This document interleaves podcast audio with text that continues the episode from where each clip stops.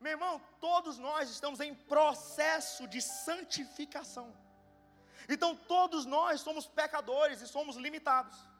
Então, qual é a verdade? Que casamento é uma honra, mas é um desafio porque são duas pessoas num processo de cura, num processo de santificação. São duas pessoas imperfeitas. Não pense que o pastor Antônio é perfeito, não. E não pense que a pastora Tayane é perfeita, não. Não pense que você se casar, você olha no Instagram, aquela coisa bonita, né? E tudo, camarada com peito estufado, a mulher parece que tem a perna tamanho do. Não, meu irmão. Não, a verdade é que rede social engana. Todo mundo tem suas lutas. Todo mundo tem suas dificuldades. Todo mundo tem os momentos de altos e baixos. Por qual motivo é desafiador? Porque é a união de um pecador e de uma pecadora. A verdade é essa. É a união de duas pessoas que pecam, duas pessoas limitadas. Então repita comigo: casamento é um desafio. Eu gosto de falar isso: casamento é como uma empresa. E se não tiver gestão, o casamento vai à falência. Se você tiver uma empresa e se você não tiver gestão, você fale. Se você tiver uma empresa e se você não tiver gestão, meu irmão, se você tendo gestão, já é complicado. Você tendo gestão, você pode falir. Imagine você vivendo de qualquer jeito. Tem muito empresário bom, muita empresária boa, que com uma gestão de ponta não consegue continuar. Imagine sem gestão. Então você precisa entender que, como empresa, a família, o casamento precisa ser gerido. O casamento precisa ter gestão, porque se não tiver gestão, vai à falência. E essa gestão é uma gestão emocional, é uma gestão financeira, é uma gestão pessoal. Tem momento, irmão, que você vai olhar para sua esposa, ela vai estar sorrisonha, rindo pelas paredes. E é capaz do mesmo dia você olhar para ela com a cara fechada. E aí, meu irmão, como é que vai ser? É capaz de um dia essa pessoa estar super alegre, no outro dia com a cara fechada. E você vai ficar assim: o que foi que eu fiz? E você vai tentar. Então você vai ter que ter uma gestão emocional. Você vai ter que ter uma gestão pessoal. Qualquer diretor, gerente, pessoa que tem uma liderança, sabe disso. Vai ter que entender: a pessoa está cabisbaixa, a pessoa não está na mesma coisa. Opa, ah, opa, eu conheço minha mulher, minha mulher não está 100%. Opa, eu conheço meu marido, meu marido está meio cabisbaixo, está calado, o que está acontecendo? Você precisa ler nas entrelinhas, porque isso é gestão. Você tem que entender que casamento não é só relação sexual, é relação pessoal, é relação financeira, é relação emocional. Você vai ter momentos que você vai olhar o camarada cabisbaixo. Vai ter uma hora que você vai olhar a mulher cabisbaixa e você precisa saber gerir isso. É por isso que criança não casa. É por isso que uma criança de 5 anos não casa. Porque não tem como fazer uma gestão pessoal, uma gestão emocional, uma gestão financeira. Por isso que quem casa é adulto. Por isso que só quem casa é quem tem maturidade. É por isso que quem não tem maturidade não pode casar. É por isso que quem não tem cabeça não pode casar. É por isso que quem não está com a sua saúde em dia não pode casar. Fala saúde emocional, não pode. Por quê? Porque senão vai virar um caos. Porque tem que ter gestão emocional, gestão pessoal, gestão financeira. É só adulto que casa. E eu falo isso com um pesar grande. Quais são os erros? Você sabe, meu irmão, ninguém casa. Casa hoje. Quando é que a gente vai divorciar? Você conhece alguém assim? Quando é que a gente vai divorciar? Ninguém casa para divorciar, irmão. Ninguém chega em casa e fala assim, irmão, vamos planejar aqui nosso divórcio daqui a dois anos, tá bom? Não, vamos fazer algumas coisas, dez anos, nosso filho já vai estar mais ou menos, com sete anos, oito anos, a gente divorcia, ninguém faz isso. Todo mundo começa no mundo ideal. Mas tem alguns erros no caminho que passam despercebidos. E eu falo isso com muito pesar. Você sabia quais são a maioria dos casos que geram divórcio? Aí você deve falar, adultério. Ah, é, é violência. Não, não. Sabe qual é o maior caso que tem? É só caso besta. O maior caso, o que mais gera divórcio, às vezes, é falta de conversa dentro de casa. Às vezes eu cheguei e falei assim, amor, que que. Me perdoa por isso. Às vezes eu conheço, eu te, tem um caso essa semana, gente, que pelo amor de Deus, caso, mas caso assim, eu, eu, eu recebo muita coisa. O camarada, é amor, quanto é que tu ganha? Porque tu quer saber? Isso era, isso era motivo de briga, irmão. Ele, como assim? Eu quero saber se o teu marido. Não, tu não precisa saber das minhas coisas. Me dá teu celular. Então, não, não. Qual é a senha? Eu não vou te dar a senha. Isso é motivo para ter briga em casamento. Resultado: ela para um lado, ele para outro. Terminar. Por falta de diálogo, por falta de conversa. E eu falo isso com pesar, porque são erros que não era para ter. São erros que a gente fala o tempo inteiro. Então são erros comuns. E quais são os erros mais comuns? E fique atento: são sete erros comuns. Que às vezes é capaz de você que ama seu marido, que ama sua esposa, passar despercebido. Qual é o primeiro? Silêncio. Silêncio dentro de casa. Não tem mais diálogo. Não tem mais uma conversa. Não tem mais um cafezinho. Não tem mais um pão de queijo lá conversando com a mulher. Não tem mais um momento, né? Não tem mais uma, uma conversa. Guarde isso aqui, eu aprendi com o pastor Josué Gonçalves. O divórcio é precedido pela morte da comunicação. Eu vou repetir. O divórcio é precedido pela morte da comunicação. E você precisa entender isso, irmão. Você precisa entender isso. Quando você para de conversar com seu cônjuge, com a sua cônjuge, com a sua esposa, com seu marido, meu irmão, isso aí é uma porta de entrada para o divórcio. Se você não conversa com seu marido, ele conversa com uma mulher na rua, irmão. vai ter uma tagarela que vai aparecer. Fala, está repreendido. Está repreendido, então abre a tua boca e conversa com teu marido. Abre a tua boca, converse com a tua esposa. Converse, irmão. E aí, amor, como foi teu dia? E aí, amor, como é que foi? Você está melhor? Ei, amor, o que, é que tu tem? Tu te achando mais calado? Ei, amor, o que, é que você tem? Estou te achando meio cabisbaixo. E aí, amor, como foi no seu trabalho? E aí, amor, como você está? E aí, amor, vamos programar uma viagem. Se tiver com muito dinheiro, vamos para Paris. Se tiver com pouco dinheiro, vamos para Tum-Tum. Uma viagem. Não interessa, sabe, conversa. Qual foi a última vez que você dialogou com a mulher da sua vida? Qual foi a última vez que você conversou com o homem da sua vida? Deixa eu fazer uma pergunta: está tendo diálogo no casamento? É capaz de, se você não tomar cuidado, você conversar mais com seus funcionários do que com a sua esposa. É capaz de você não tomar, se você não tomar cuidado, você conversar mais com os amigos do trabalho do que com o teu marido.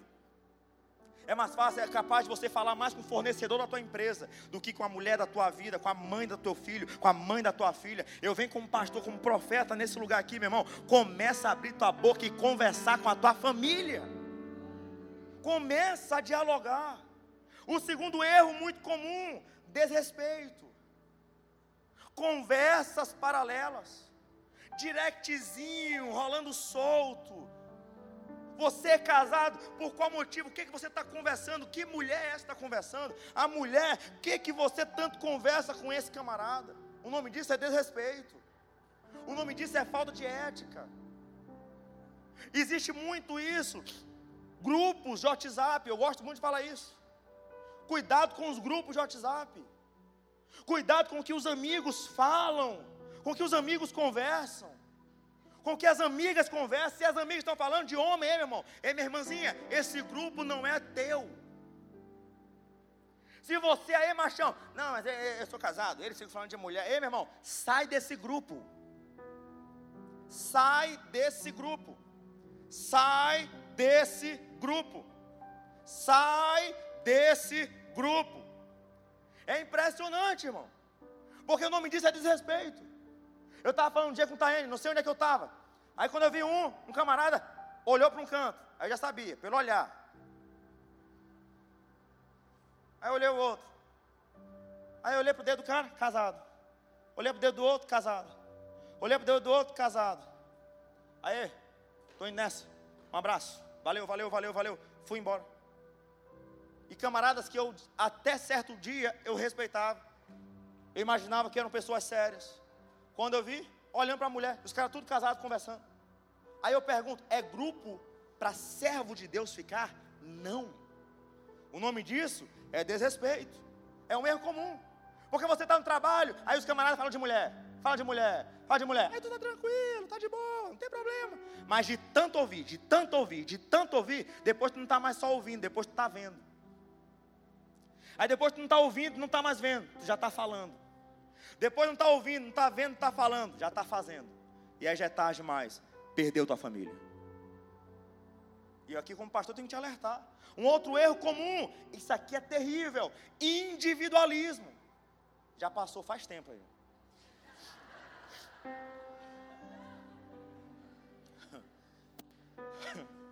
Já passou, já está lá na frente. Individualismo, isso. F5 aí, puf, né? Pronto, nosso código é esse, F5, né? Terceiro, individualismo. individualismo. Sabe o que é individualismo? Meu carro, minha empresa, meu filho, meu celular. Já ouviu isso? Ei, meu irmão, casou? Esquece meu, esquece minha, nosso, nosso carro, nosso patrimônio nossa família, nosso. Casou, esquece meu, esquece minha. Esquece. E isso acontece muito. É meu carro. Não, não, não, eu já, eu já vi isso, eu já vi isso. Tu vai? Não, não, não, não, pega meu carro não, não pega meu carro não, vai no teu. História é irmão. Vai no meu, vai no teu. Lá os carros de casa estão com a roda tudo pintada, Tayane. Quando eu sei, eu olho, Tayane. Por quê? Porque não tem meu carro, não tem carro dela. Nosso. É nosso. Não tem isso. Entende? Você tem que entender. Conta bancária. Tayane, se quiser acessar, se quiser acessar, acessa, está tudo certo. Quando, quando você vai no banco, quando você vai fazer alguma coisa, é assim, quanto é que você ganha e quanto é que a tua esposa ganha? É assim ou é assim? Qual é a renda familiar? Até banco entende, você não entende ainda? Até bancário entende, você entende, até sistema de banco entende. Renda de casa, renda da casa, renda familiar. Mas você, servo de Deus, eu ganho 10 mil, a minha esposa ganha só dois. Então ela que se vire. História é essa, meu irmão? Tu ganha cinco, ela ganha três, vocês ganham oito. Ganha dois, ela ganha um, vocês ganham três. Você ganha 50, ela ganha dois, 52, ponto. A renda é única a renda da casa. Esquece isso. E outra coisa, aproveitar, vou beber mais um copo d'água. A tua esposa não sabe a senha do teu celular? Por quê? O teu marido não sabe a senha do teu celular, por quê? Por quê? O que, é que tem tão sagrado aí? O teu marido tem que saber a senha do teu celular. E a tua esposa tem que saber a senha do teu celular. Que história é essa? Você, tem que entender, não pode mais ter individualismo. Um outro erro comum, mas comum demais, sonhos avessos. Qual sonho? Eu conheço, infelizmente, o único caso de divórcio dessa igreja nesse ano, um único. Um único. Um único nesse caso, para a glória de Jesus que chegou no meu conhecimento. Tem casamentos em crise? Tem, mas estão de pé para a glória de Jesus. Até agora só um. Qual foi o motivo? Está aqui sonhos avessos. Sonho do camarada, pastor, eu tenho green card e eu quero morar nos Estados Unidos. Sonho da mulher, pastor, eu odeio os Estados Unidos, quero ficar no Brasil. Nenhum quis abrir mão. Ele falou, eu não, eu já tenho. Ela casou sabendo, o meu sonho era esse. Eu falei, ei, minha irmã, não, não, não, ele casou sabendo, eu tenho que tomar conta das minhas empresas aqui. Mas vocês têm que entrar no consenso. Não, não, não, pastor, é meu sonho. E você? Não, é meu sonho. Ei, Amós capítulo 3, versículo 3. Não pode andar dois juntos se não tiver de acordo. Qual é o teu sonho, a tua mulher? Qual é o sonho de você, meu irmão? Opa, teu sonho é esse? Ei, ei, ei amor, peraí. Alguém tem que sacrificar alguém tem que abrir mão, alguém tem. Epa, não é o teu sonho, é o nosso sonho. Qual o sonho da tua esposa? Qual o sonho do teu marido? Converse. Tá diferente? Epa, alguém tem que sair de um e ir para outro. Tem que ver um meio termo, porque a Bíblia que fala não pode dois andarem juntos se não estiver de acordo. E isso envolve tudo, imagina, você vai aqui, aí, ah, meu sonho é ser missionário, eu quero ser missionário, eu quero rodar o planeta. E você, minha irmã? Não, vai ficar dentro da minha igreja. Sonho da esposa, não, eu quero trabalhar assim, assim, assim. É teu marido? Não quero isso não. Meu sonho é outro. Nessa noite, eu sei que tem pessoas e casais que estão com sonhos avessos, mas Deus te trouxe aqui para poder falar. É hoje que vai ter um concerto dentro da tua casa. É hoje que esse erro comum vai sair de dentro da tua casa. Porque o teu casamento não nasceu para ser falido. Teu casamento nasceu para ser vitorioso e inabalável. Hoje é noite de aliança, é noite de conserto, que pessoas vão chegar e falar: "Eu abro mão do meu sonho para viver o teu. Eu abro mão da minha vontade para viver a tua vontade. Eu nasci para te fazer feliz." Isso é casamento. Eu me lembro que eu ganhei um dinheiro um, um, do primeiro alvará, primeiro contrato que eu peguei como advogado. Eu sempre fui muito sonhador, muito sonhador, muito sonhador. E um dinheiro que, que dá para fazer alguma coisa. E eu me lembro perfeitamente. Eu tinha 26 anos de idade. Eu cheguei para minha esposa e falei, amor, qual é o teu sonho? E ela me olhou, ela falou assim, amor, eu, é isso. Eu falei, qual é o teu sonho? Porque com esse dinheiro eu já dizimei, eu já ofertei, e agora eu quero investir no teu sonho.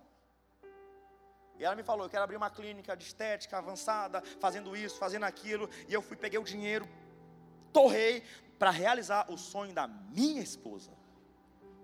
E aí, o que que fez? Ampliou teu escritório? Não. Investiu no marketing do teu escritório? Não. O que foi que fez para ti, pastor? Nada. Eu investi no sonho da minha esposa. Porque eu entendi que o sonho não é só dela, é meu não é o seu sonho, é o sonho da tua família. Você tem que entender isso. Então são muitos sonhos avessos. O quinto erro comum, indiferença. Indiferença. Se tua mulher estiver em casa, não está, tanto faz. Teu marido está em casa, não está, tanto faz. Cuidado. O nome disso é indiferença. Ah, ele está aqui, ela não está, está tudo certo. Cuidado, é um erro comum. Sabe o que é isso? Elie Weissel, ele fala assim: o oposto do amor não é o ódio, e sim a indiferença. O camarada em casa, camarada fora de casa, ela em casa, ela fora. Meu irmão, eu te falo um negócio aqui, deixa eu confessar um negócio para ti. Quando tá indo viajar para fazer especialidades, especialidade fora, né, do, do, do, da área dela, de biomedicina, ela passava três, quatro dias em outro estado. Meu irmão, eu comia uma pizza família por dia, porque eu ficava doido. Eu ficava agoniado. Eu falei, cara, rapaz, sem Tayane, cara, e tudo.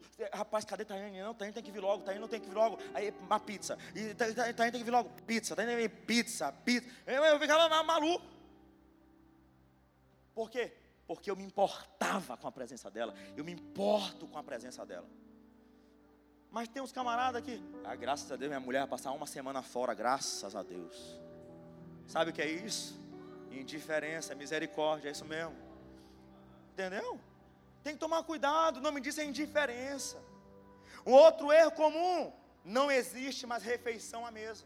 Qual foi a última vez que você tomou um café com a tua família? Talvez você saia muito cedo, tá bom, mas qual foi a última vez que você almoçou?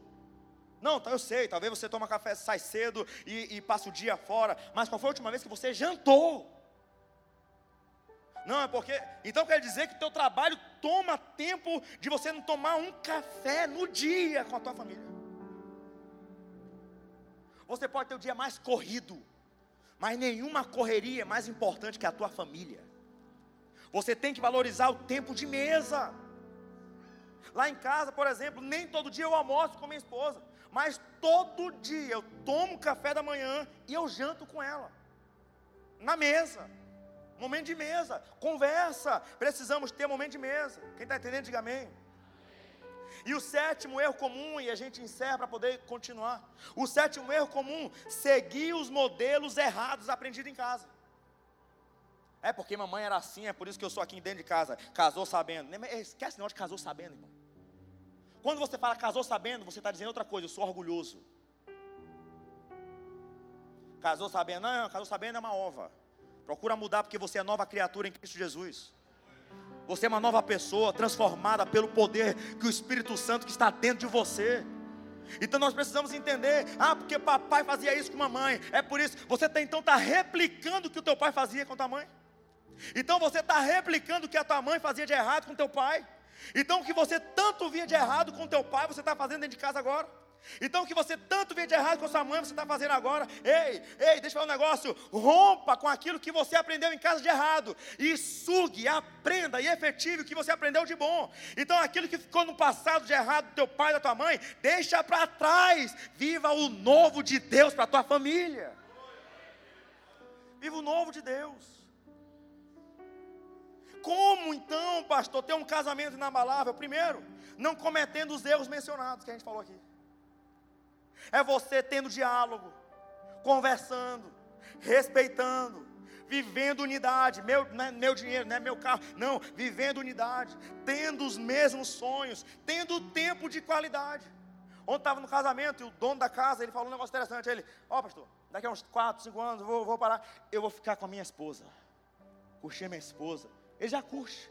Mas ele estava falando, eu vou ter mais tempo de qualidade com a minha família. Isso é bonito demais de ouvir, gente. Você tem que ter tempo de qualidade, comunhão. Seguir o que aprendeu de bom e não seguir o que aprendeu de mal. Esse é o primeiro conselho para você ter um casamento na balada. Quem quer ter um casamento na balada, irmão? Então não siga e não faça esses erros comuns. O segundo conselho que eu tenho para lhe dar, e aqui eu vou ser bem direto, e aqui segura, meu irmão. Beber mais um copo d'água. Quem quer ter um casamento inabalável? Segundo conselho, Seja um homem e uma mulher saudável. Tem muito casamento que está em crise porque o homem está em crise. Tem muito casamento que está em crise porque a mulher está em crise. A mulher é cheia de ferida. O homem é cheio de ferida. O homem é doente. A mulher é doente. Guarde um negócio aqui, irmão. Se uma pessoa for doente na relação, os dois estão doentes. E o casamento está doente. É fato. Por isso que nós temos que entender que nós precisamos ser saudáveis. Quando você é solteiro, você colhe o que você planta. Mas quando você casa, você colhe o que o seu cônjuge plantou. Por isso você tem que entender algo: que tem gente que possui uma ferida na alma, e automaticamente você vai ferir o seu casamento se foi teu pai que te machucou, a tua mãe que te machucou, um ex, um, um ex, um outro relacionamento que você teve que te machucou, se foi teu próprio marido que te machucou lá no início, não sei das quantas, no século passado, se foi, meu irmão, a tua esposa que, que te decepcionou em algum momento, ei, não seja uma pessoa ferida. Guarde uma frase, meu irmão: o seu casamento é o seu reflexo. O seu casamento é o reflexo de quem você é. Tem gente que possui uma ferida na alma e automaticamente, se você é mulher, uma mulher ferida, você vai ferir o seu marido e vai ferir o seu casamento. Se você, meu chapa, é um camarada ferido, você vai ferir sua esposa e vai ferir o seu casamento. Então, o seu casamento é o seu reflexo reflete quem você é. Se você é ferido, se você tem mágoa, se você tem complexo de inferioridade, se você tem isso, automaticamente você vai depositar tudo no teu casamento. O teu casamento vai virar um caos. Mas nessa noite, Deus te trouxe aqui para poder falar algo. Hoje é noite que você vai ser curado, que você vai ser curada, que você vai chegar e falar: Senhor, eu quero ser curado. O erro não está no meu marido, o erro não está na minha esposa, o erro não está na igreja, o erro não está no pastor, o erro está em mim. Eu quero ser curado. É impressionante. Ferida do pai, ferida do cônjuge, ferida do parente. É foi o cachorro que errou, papagaio que errou. Ei, ei, meu irmão, ei. Permita ser curado, meu irmão. Seja curado. Seja curada. O seu casamento é o seu reflexo da sua alma. Pastor, meu casamento está horrível. É você que está horrível. Ah, pastor, meu casamento está em crise. É você que está em crise. Meu casamento está um caos. É você que está um caos. É por isso que Deus, nessa noite, Ele derrama óleo fresco. Ele derrama óleo fresco. Pare de olhar para o irmão do lado, pare de olhar para o colega do trabalho, pare de olhar no erro dos outros. Olhe para você e diga: Senhor, eu recebo esse óleo sobre a minha cabeça. Senhor, me cura. Senhor, errado sou eu. É por isso que a Bíblia fala em Mateus capítulo 7: assim toda árvore boa produz bons frutos, e toda árvore má produz frutos maus. Não pode a árvore boa dar maus frutos, e nem a árvore má dar frutos bons. É Jesus falando: o problema não está no fruto, o problema está lá na raiz, está lá na terra, está lá em tudo. É um conjunto. Uma árvore boa dá bons frutos, a árvore má dá frutos maus. Não olhe para o outro quando o certo é olhar para você mesmo. Não olhe para o outro quando o certo é você olhar para você. Nós temos que ser como o cego de Jericó. Senhor, filho de Davi, tem compaixão de mim. Ei, eu estou precisando ser curado. Tem homens e mulheres nessa noite que precisam de cura. Você não precisa de dinheiro, não, porque se você ganhasse hoje 200 mil reais, um milhão de reais, você ainda seria um homem ferido e uma mulher ferida. Se Deus abrisse uma porta para você, você morasse num apartamento na península, e tivesse lá tudo bom e do melhor com um carro importado, a sua vida não ia ser boa, porque você ia estar com um carro novo, mas com ferida na alma, ia estar com dinheiro na conta, mas com ferida na alma. Por isso que você tem que ser como o cego de Jericó, filho de Davi, tem compaixão de mim. Tem que ser como uma mulher de fluxo de sangue. Eu vou tocar nessa veste, eu vou tocar. Se tão somente eu tocar, eu serei sarada. Se tão somente eu tocar, eu serei curada. Se tão somente eu tocar, eu serei sarada. E ela foi, atravessou a multidão, foi curada. E Jesus chega e olha, filha, ser curada deste teu mal. Sabe o que é isso? Você buscou a cura, você recebeu a cura, você buscou o refrigério, receba o refrigério, vai em casa casa ser curada, você foi tratada, receba a cura do Senhor Jesus Cristo. Você sarado, seu casamento sarado. Quando você é ferido, você fere. Quando você é sarado, você sara. Nessa, eu ouvi ontem e você sabe que eu sou duro na queda para chorar. Mas minha esposa falou: Eu te vi com a tua cara toda trêmula. Um dos votos mais lindos que eu já ouvi. A noiva chegou, olhou para o noivo. Olhou para ele com muita autoridade e falou: Você é um grande marido. Você é um grande pai. Você é um grande homem. Aquela fala desmontou o camarada de tal forma, me deixou constrangido, porque ela foi curada e por ser curada, ela curou o marido. Aí eu pergunto para você, minha irmã: você é curada? Está curando teu marido? Ou você é ferida? Está ferindo teu marido? E você, meu irmão, está curado? Está curando a tua esposa? Ou você é um homem ferido? Está ferindo a tua esposa, nessa noite, Deus está dizendo: Eu quero te curar, eu quero te tratar. Eu quero transformar a tua vida por completo. Diga hoje: Eu quero ser curado. Senhor Jesus, eu quero ser curado. Senhor Jesus, eu quero ser curada. Eu quero receber a cura. Quem sabe o inimigo olhava para você e falava: vai terminar o ano ferido, com um casamento ferido. Mas Deus te trouxe aqui para poder dizer: você vai terminar o ano sarado, você vai terminar o ano sarada, você vai terminar curada e vai ministrar cura no teu casamento. Você quer ter um casamento inabalável? Os dois devem construir um relacionamento com base na qualidade do outro. Focar nas virtudes do cônjuge. O problema, irmão, é que tem vez que você está olhando só para o lado ruim do cara. Aí o camarada se veste, coloca uma roupa e tudo, passa o perfume dele, irmão. Passa o perfume dele lá que o cara fez um esforço para comprar o perfume. Aí chega a mulher, ei mulher, como é que eu tô? Tá igual uma jaca. Eita, amor, tá igual uma pera, ó. Eita, tem que emagrecer, hein, meu filho. Não dá um elogio. Dá um elogio. A mulher vem, se arruma e tudo, e papapá, e não sei o que, aí tal.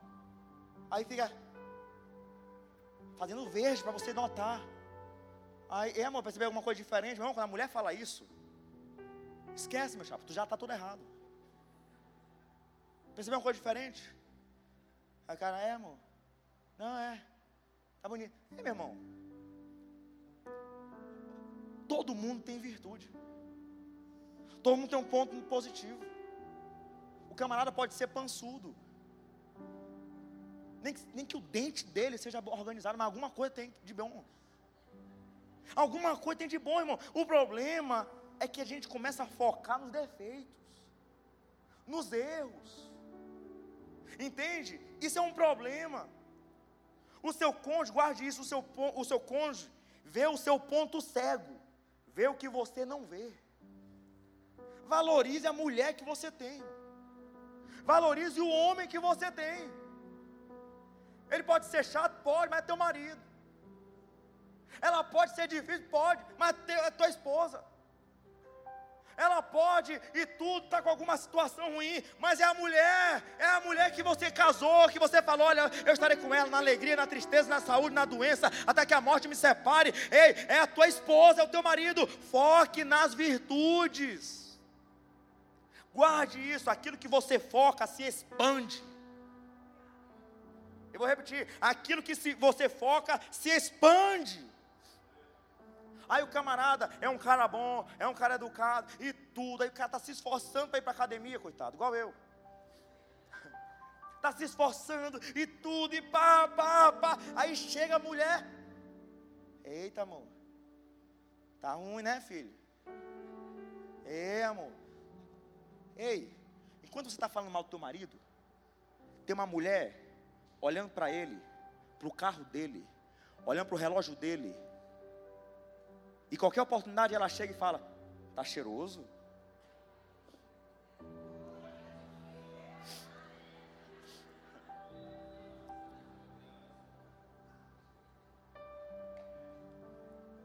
Está amarrado. Queima ela.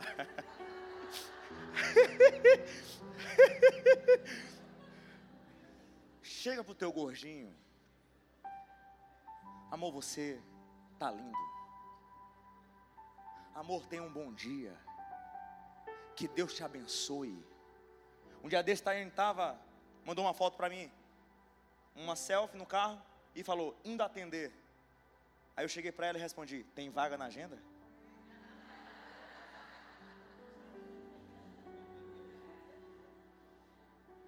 Tem vaga na agenda?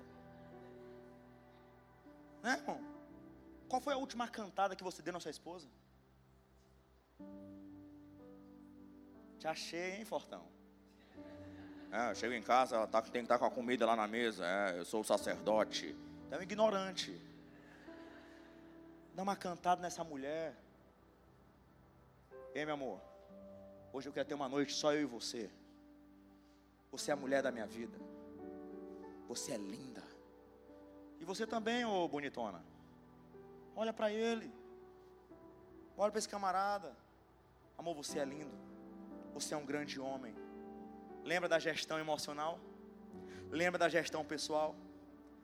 Sabe qual é o problema? É que às vezes a gente esquece de valorizar a pessoa mais especial da nossa vida. A gente começa a esquecer a pessoa mais especial da nossa vida.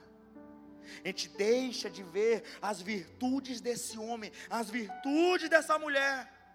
A gente deixa de valorizar a virtude. Você, mulher, quantas vezes deixou de valorizar o homem que passa o dia trabalhando, que às vezes está passando uma dificuldade, mas está chorando e está passando, Senhor, me ajuda a vencer isso, me ajuda a vencer isso. Aí ele chega em casa para poder a mulher falar: Oi, amor, como está tudo bem? Aí chega em casa a mulher, e aí? Você termina de matar o cara já está morto. Assim como você, a mulher chega e tentando fazer algo e já se sentindo ruim, chega em casa, o camarada, em vez de somar, começa a falar coisas ruins. Não, valorize a tua esposa, valorize o teu marido. Valorize.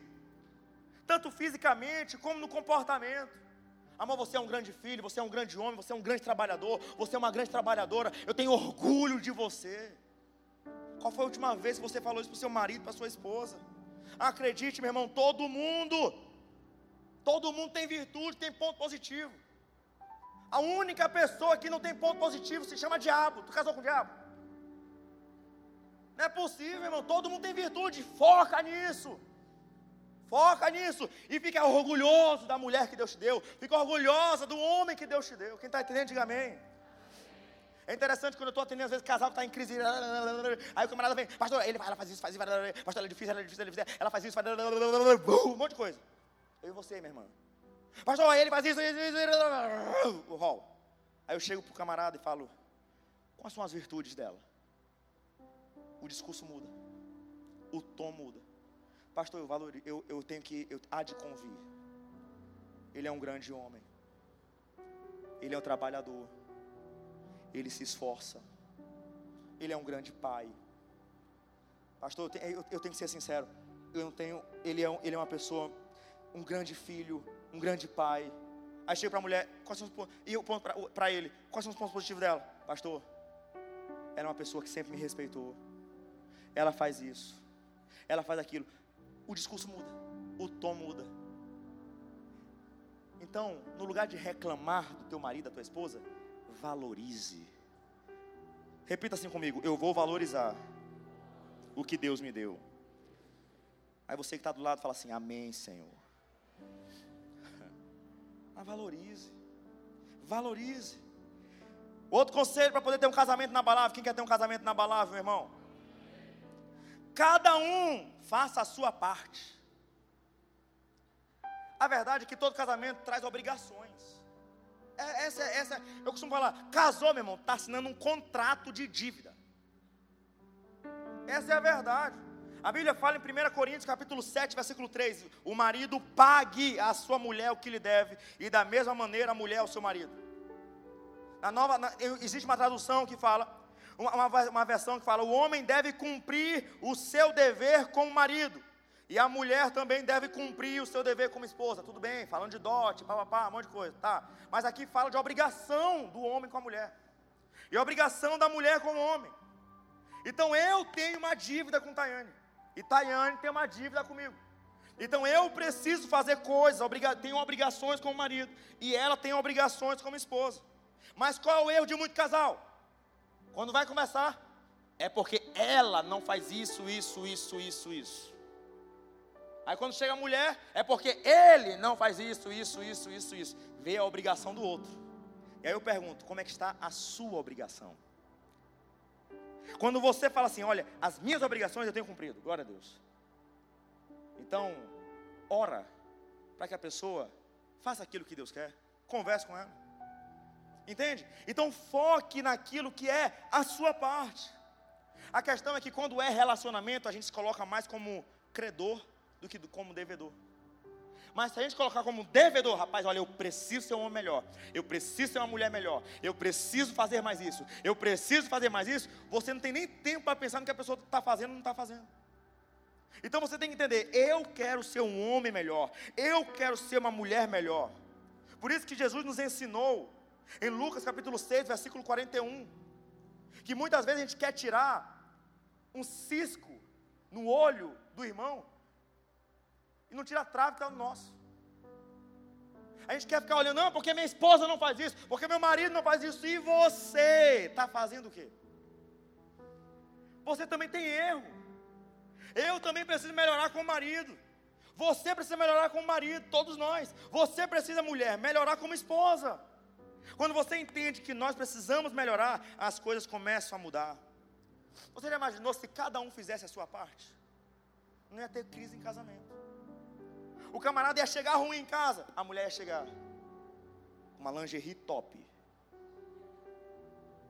Amor, levante a cabeça. Você é um grande homem. Eu preparei uma lasanha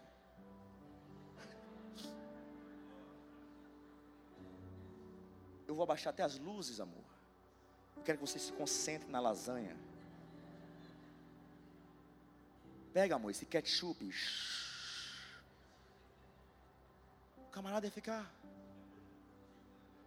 Aleluia. hum, mistério. Entende? E tudo. A mulher chegar depois, e amor, vai dar tudo certo. Deus é com a gente. Deus vai dar vitória.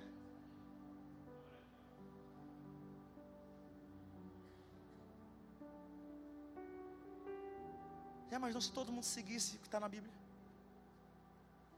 A mulher ia chegar e tudo, Ei, já, já limpou, cadê, cadê essas panelas aqui em cima da pia? E não sei o que e tal, camarada. Ei, amor.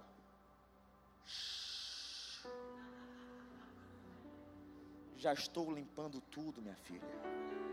Eu coloquei a música que você mais ama. Tá tudo certo. Hum, ó, tá limpinha a panela. Hum, tá tudo. Ei, vai, minha filha, você tá cansada? Descanse. Ó, tá tudo certo. Passava lá seus 20 minutos, 30 minutos lavando a louça e pronto. 20, 30 minutos lavando a louça. Às vezes uma hora de tanta nojeira que tá. Mas entende? Você pensa que às vezes eu não lavo louça? É difícil, mas eu lavo. Quando eu vejo que a situação que está. Às vezes tem vezes, meu irmão, que eu tenho muita coisa para fazer, mas às vezes eu pego o Levi, boto uma madeira, boto para ficar lá dormindo. É difícil ele dormir comigo, ele gosta de dormir com um Tayane. Mas só de eu ficar ali com Levi, já tem um significado preciosíssimo para ela. 20, 30 minutos que eu poderia fazer um monte de coisa, você me conhece, minha cabeça fica. Ao mesmo tempo, eu sei que é poderoso para minha esposa. Entende? A verdade é que nós precisamos fazer a nossa parte. Eu preciso fazer minha parte como marido. Tayane precisa fazer a parte dela como esposa. Você, homem, precisa fazer a sua parte. Você, mulher, precisa fazer a sua parte. Se cada um fizer a sua parte, casamento perfeito. Essa é a verdade. Outro conselho para nós caminharmos para o encerramento. O casamento, ele precisa ser gerido. Eu já falei isso aqui. E gestão é planejamento, basicamente, planejamento e investimento. Você precisa se planejar, e guarde isso: planejar é concretizar no papel o que já está no coração. Eu vou repetir: planejar é concretizar no papel o que já está no coração, é um objetivo pré-definido, e só consegue planejar quem vê o futuro. Mas tem casal que eu perguntei aí, daqui a 10 anos. É, amor, daqui a 10 anos. Não sabe quantidade de filho que vai ter. Não sabe a renda que quer ter, os investimentos que quer ter, a casa que quer morar, o carro, não, quer, não tem planejamento. É porque você não conseguiu visualizar o futuro. Deus está falando com alguns casais aqui nessa noite, começa a olhar para frente. Daqui a cinco anos, como que vocês querem estar? Daqui a dez anos, como vocês querem estar? Daqui a 15 anos, como vocês querem estar? Como comece a olhar para frente, comece a planejar. Guarde isso. Quem não planeja o futuro no casamento, guarde essa frase. Quem não planeja o futuro no casamento está sem saber planejando seu divórcio. Essa frase aqui eu estava preparando a mensagem, orando, tudo certinho, e Deus me deu essa frase. Quando você não planeja o futuro no seu casamento, você está sem saber, planejando o seu divórcio. O diabo odeia quem planeja.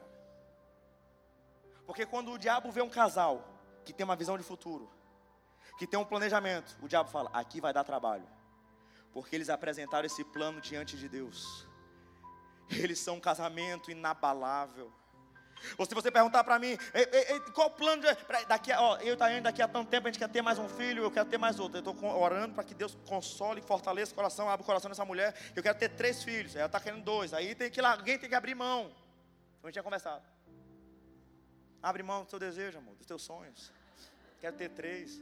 Entende? Então, eu quero ter tantos filhos, a gente quer ter tantos filhos, a gente quer ter isso, a gente quer, ter, quer morar em tal casa, a gente quer ter tal renda, a gente quer fazer isso, a gente quer viajar para isso, a gente quer ter aquilo, a gente quer isso. Eu me imagino eu velhinho, ela velhinha, meu irmão, e ela com a cara cheia de botox, eu também, e aquela coisa, e tudo, e a gente tudo inteirinho viajando para tudo que é canto, e pregando, e o povo cheio de Espírito Santo, e se sendo batizado pelo Espírito Santo, e tudo, ou então eu pregando, ou então é embaixo, eu, eu levantando a mão, eu sendo aquele velhinho esticado, louvando ao Senhor, os neto cheio de Deus, cheio da presença. Sabe o que é isso? É visão de futuro. Eu não consigo me ver sem a minha esposa.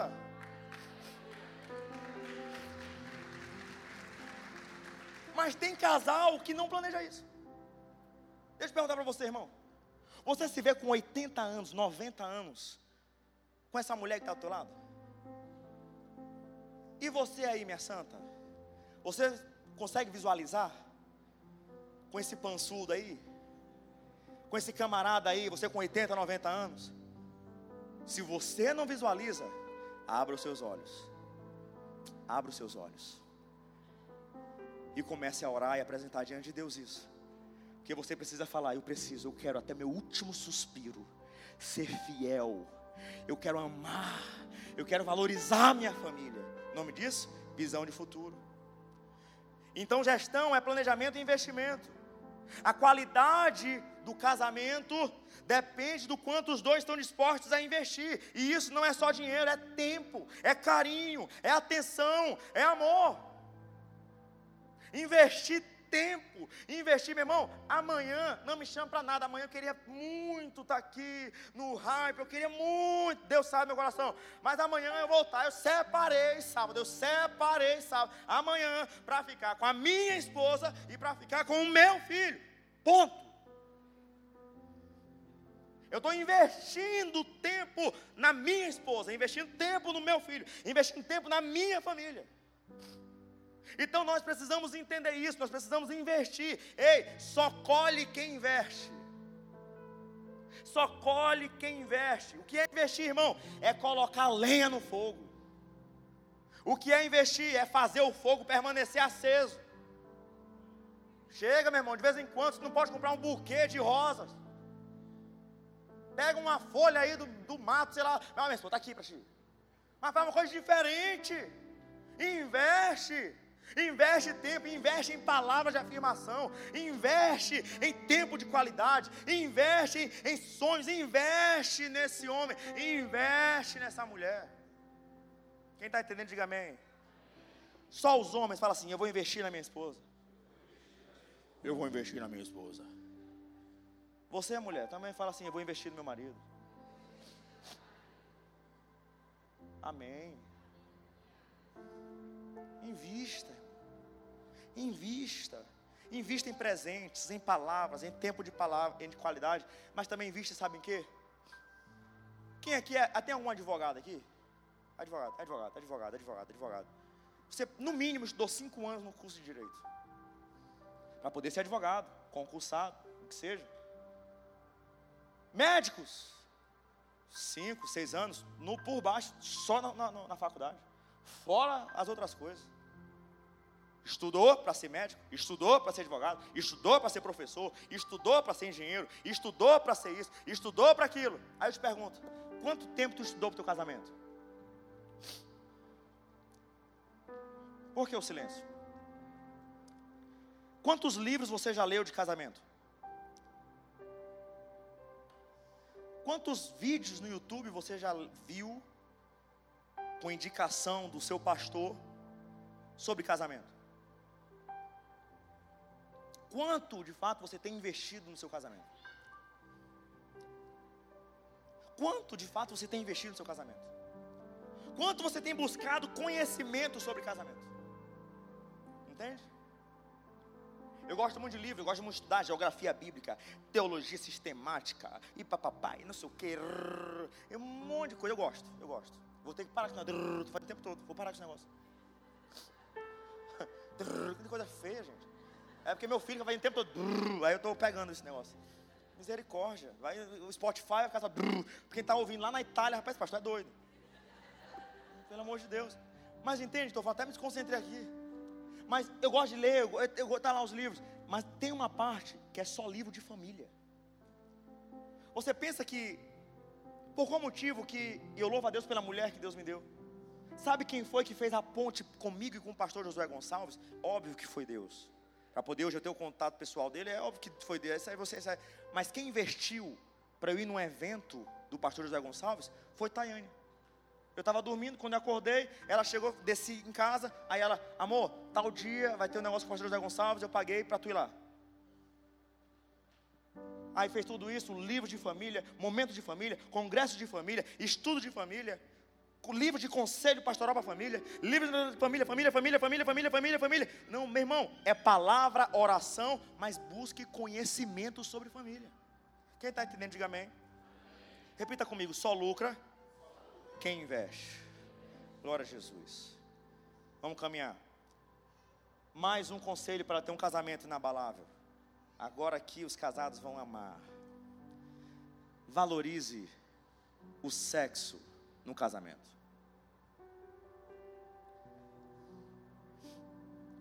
Engraçado que os outros tinham aleluia, glória a Deus. E agora? Irmão. Detalhe, aqui tem gestão financeira que eu botei, que está dentro do investimento. Valorize o sexo. Quem foi que criou o sexo, irmão? Quem? Então por que você não falou aleluia? Eu vou repetir. Valorize o sexo no casamento. Um aleluia forte aí, pastor Edson.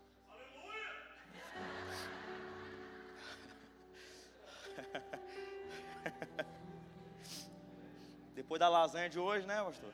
É forte. Entende, irmão? Valorizar o sexo no casamento. Ei, guarda isso aqui. Aprendi também com o pastor José Gonçalves. Eu não tenho problema em falar com quem eu aprendo, não. O pastor José Gonçalves, ele tem uma frase. O sexo é o termômetro do casamento. Você sabia que tem gente, eu já atendi casal assim, aqui na igreja. Eu e minha esposa. A mulher é saudável, a mulher é bonita. O cara saudável, o cara bonito. Nesse ano, não transaram nenhuma vez.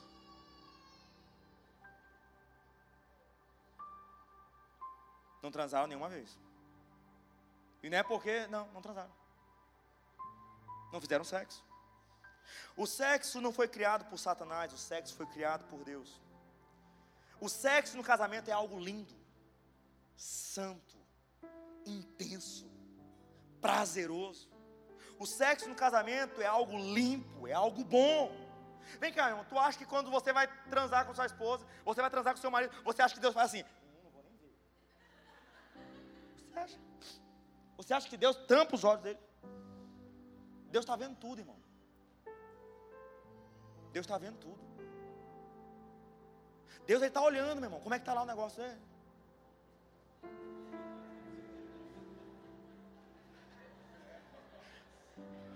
É, irmão. Deus está vendo tudo. Agora, agora, agora você vai ver. Amor, Deus está nos olhando, amor. Deus está nos olhando. Deus está olhando. amor, Deus está nos olhando. Deus está nos olhando. Ei, Deus, mas Deus está te olhando, filho. Deus está vendo tudo, irmão. Deus está vendo tudo. Então é algo santo é algo maravilhoso, é algo que Deus criou para o ápice da intimidade de um casal. Por isso que não pode ter, por isso que você vai ver muito combate no Novo Testamento principalmente, no Antigo também, mas no Novo Testamento, no período da graça, uma, um combate à imoralidade sexual um combate a sexo antes do casamento, um combate a sexo fora do casamento, um combate é, em pessoas, em sexos ilícitos, por quê? Porque o sexo foi feito para ser algo santo, algo prazeroso, algo maravilhoso. Por isso que não existe esse negócio da mulher falar, você não está merecendo, amor. Não tem esse negócio, irmão. E o camarada, se o cara falar isso, irmão, é, é amor, é, é o sentir de Deus para poder nós não fazermos nada. Tome cuidado, porque, guarde isso aqui: negligenciar a intimidade é dar brecha para o inimigo entrar no seu casamento. O sexo, ele tem que ser intenso. O sexo tem que ter qualidade. O sexo tem que ter qualidade e quantidade. Estou falando isso à luz da Bíblia com muito temor. Você, a Bíblia fala em Provérbios capítulo 27, versículo 7, guarde isso. A alma farta pisa o favo de mel, mas a alma faminta, todo amargo é doce. Repita comigo, a alma farta pisa o favo de mel. Você sabe qual é o sentido dessa palavra farta no hebraico? Saciado, satisfeito. Eu gosto de uma tradução que fala assim: empanturrado. Aí, minha irmã, Deixa esse homem saciado. Aê, meu chapa. Sacia essa mulher, filho. Mas eu estou falando sério, é algo íntimo, é algo intenso. Provérbios 5,18 diz: é Bíblia, seja bendita a sua fonte, alegre-se com a esposa da sua juventude. Olha como é que a Bíblia fala: gazela amorosa, coça graciosa. A, a, é Bíblia, eu, é, eu, eu amo a Bíblia. A Bíblia chega e fala assim: que os seios da sua esposa sempre o fartem de prazer. Que o que, irmão? Tá, tá, agora está tímido. Que o que, irmão? O que? Te fartem. De quê? De prazer. E sempre o embriaguem os carinhos dela. A Bíblia, meu irmão. A Bíblia está mostrando. Mas tem caso que o camarada, cheio de qualquer jeito, tem casal que é a mesma posição há 30 anos. Que termina o sexo, vai direto para o celular. Que termina o sexo e já vai, ei meu irmão, Deus te trouxe aqui, não estou brincando não, mas Deus te trouxe aqui para poder falar, valoriza a oportunidade que você tem. Seja intenso, seja prazeroso, porque é algo santo, é algo que Deus criou para você curtir com a sua esposa, para curtir com o seu marido. Valorize a intimidade santa que Deus te dá. Nós precisamos tomar cuidado com isso. Nós precisamos tomar cuidado com isso. Os maridos devem saber trabalhar essa questão, porque porque o hipotálamo é a parte né, que, de, de, de desejo, de apetite sexual. Já falei isso aqui em outras vezes. Então o hipotálamo é a parte que, que é responsável pelo apetite sexual. Agora segura. Da mulher é comprovado, tem um tamanho. Do homem, dez vezes maior. Por isso que a mulher, irmão, para poder, né? É toda uma política. É todo negócio. O camarada bate o olho, vum, é um fogão a gás, é um fogão a. Acendeu. A mulher não, a lenha. Bota um carvão, bota outro carvão e tudo, vai de calminha. Você tem que saber trabalhar com isso. A verdade é que nós temos que tomar cuidado. O apóstolo Paulo, o apóstolo Paulo ensina uma das coisas mais importantes para proteger o matrimônio: uma vida sexual saudável, com fidelidade e intensidade. Os homens, repitam comigo: eu vou ser mais intenso. Ah. Desse jeito aí, irmão, a mulher está olhando assim, é, é, assim que tu é intenso, meu chave. Repete comigo aí, eu vou ser mais intenso.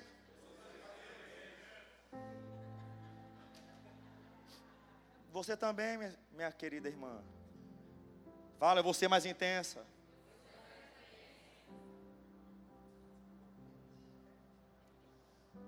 A gente brinca, mas a verdade é que isso é bíblico. O sexo no casamento é algo santo.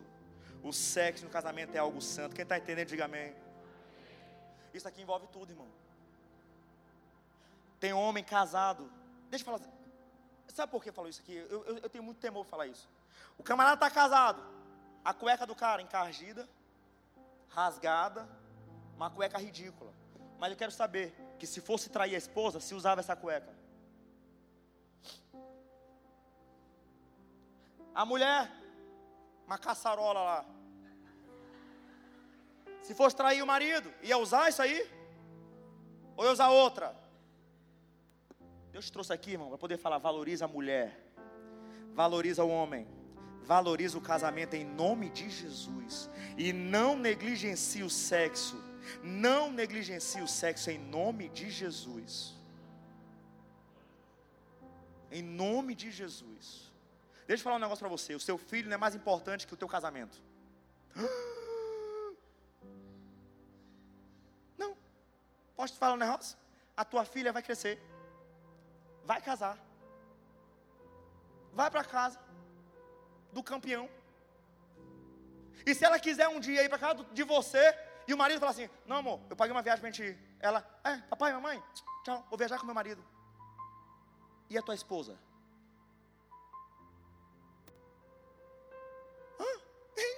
É, é, é, o meu bebezinho, é meu bebezinho, é meu bebezinho. Valoriza o teu bebezão, filha. teu marido, a tua esposa.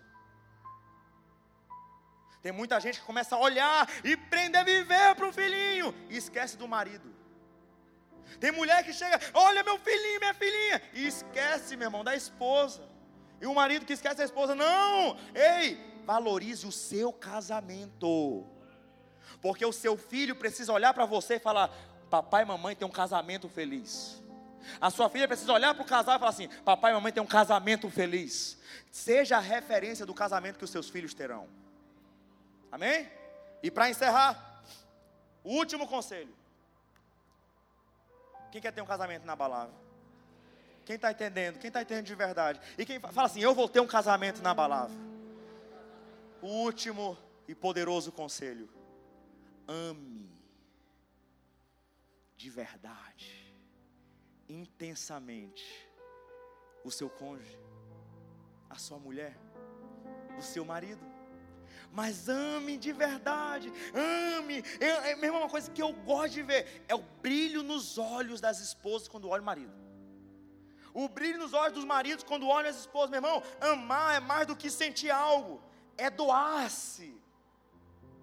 Sabe, irmão? Amar é amar, é chegar assim, eu amo.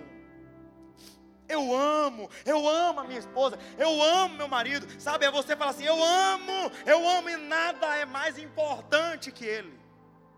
Nada é mais importante que ela. 1 Coríntios 13. Eu vou dar só alguns elementos. Um amor, ele é paciente. O amor, ele é bondoso. O amor, ele não busca os seus próprios interesses. O amor não se irrita. E esse verbo irritar significa queimar de raiva. O amor é a Bíblia que fala: tudo sofre, tudo crê, tudo espera, tudo suporta. Em Efésios 5:25 diz: Maridos, amai vossa mulher, como também Cristo amou a igreja e a si mesmo se entregou por ela, para que santificasse, tendo-a purificado por meio da lavagem de água pela palavra. Deixa eu perguntar: você ama a sua esposa como Jesus chama? Você ama a sua esposa como Jesus ama a igreja? É assim que Deus quer que a gente ame nossa esposa. É mais não é, Rafael? Amar a esposa como Jesus amou a igreja. Isso é muito forte. É um amor sacrificial. Sabe, irmão, a gente precisa amar. Charles Stanley, ele disse assim: guarde essa frase. Quando um homem ama a sua esposa corretamente, ela se torna mais do que ele sonhou e muito além do que ele merece. Eu vou repetir. Charles, Charles Stanley disse: quando um homem ama a sua esposa corretamente, ela se torna mais do que ele sonhou e muito além do que ela merece, do que ele merece. Quem ama trata bem quem é amado. Sabe, irmão, a gente precisa amar mais. Colossenses 3,19 diz: Maridos, amai as vossas mulheres e não as trateis asperamente tem uma versão que diz: Marido, ame a sua esposa e não seja grosseiro com ela. Como você tem tratado a sua esposa? Como você tem tratado essa mulher? Como você tem falado com ela? Em 1 Pedro, capítulo 3, versículo 7, diz: Maridos, vós igualmente vivei a vida comum do lar com discernimento e tendo consideração para com a vossa mulher como parte mais frágil, tratai-a com dignidade, porque sois justamente, juntamente herdeiros da mesma graça da vida, para que não se interrompam vossas orações. O conselho é: trate bem a sua esposa, não desvalorize ela, porque senão as tuas orações não vão passar do teto. Deus não está me ouvindo, Deus não está me ouvindo. Como é que está tratando tua esposa? Deus não está me respondendo. Como é que está tratando a tua esposa? Irmão, nós precisamos entender que nós precisamos tratar bem, amar de verdade as nossas esposas, os nossos maridos. Amar a esposa é importar-se com ela e com o que é importante para ela. Se ela gosta de sair com a família, meu irmão, saia com a família dela. Se ele gosta de sair com a família dele, saia com a família dele. Se o casamento, se o aniversário é de um parente, vai sair a família toda.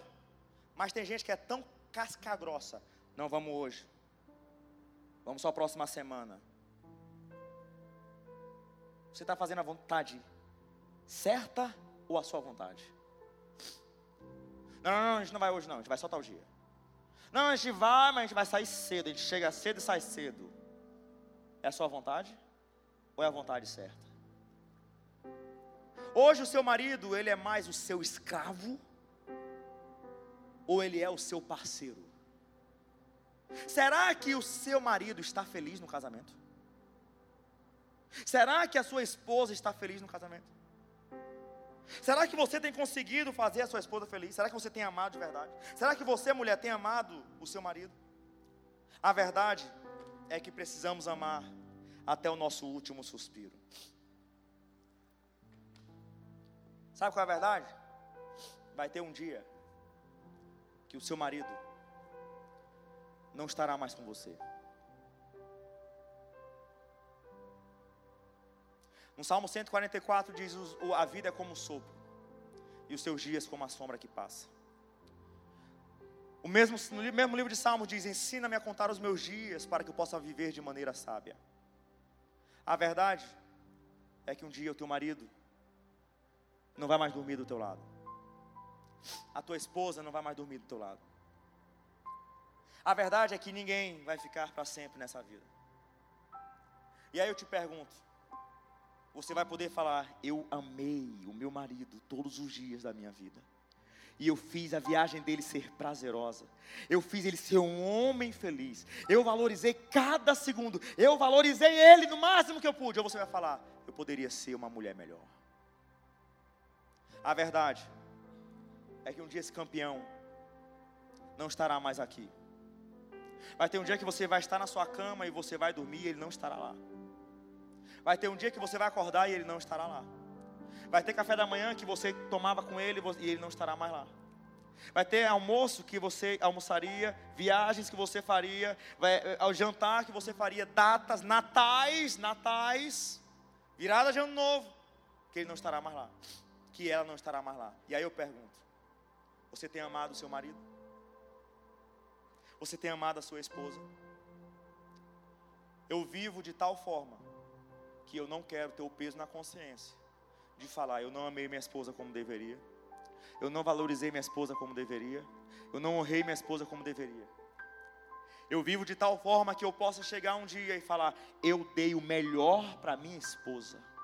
Eu amei a minha esposa com toda a força. E a minha oração nessa noite, o que Deus quer é que você tenha um casamento, que você que você suba de nível nessa noite em nome de Jesus. Eu vou repetir que você suba de nível em nome de Jesus. É, ah, minha irmã, eu vou repetir: que você suba de nível em nome de Jesus. Que você honre mais o seu casamento. Que você ore mais pelo seu casamento. Que você valorize mais pelo seu casamento. Que você ame mais o seu marido, ame mais a sua esposa, ame mais essa pessoa que está do seu lado. Que você comece a honrar com toda a sua força. Que você comece a amar com toda a sua força. Que você não abra mão da sua família. Que você não abra mão do seu casamento. Que você não abra mão dessa mulher. Que você não abra mão desse homem, porque o inimigo está falando: desiste, desiste, desiste, desiste, desiste. Agora inventaram uma história de que casamento é algo descartável, que para de casamento, sai desse casamento, vai para outro, test drive. Com Deus não tem test drive, com Deus não tem plano B. Deus te trouxe aqui para poder falar: casou, meu irmão, não tem mais nada para separar. O que Deus uniu, não separe o homem. Eu venho aqui trazer uma palavra: o teu casamento é inabalável. A Bíblia fala: os que confiam no Senhor são como o monte de Sião, que não se abala, mas permanece para sempre. Confie no Senhor, traga Deus para sua família, traga Deus para sua casa, e nada, não tem macumba, não tem feitiçaria, a tua família será inabalável.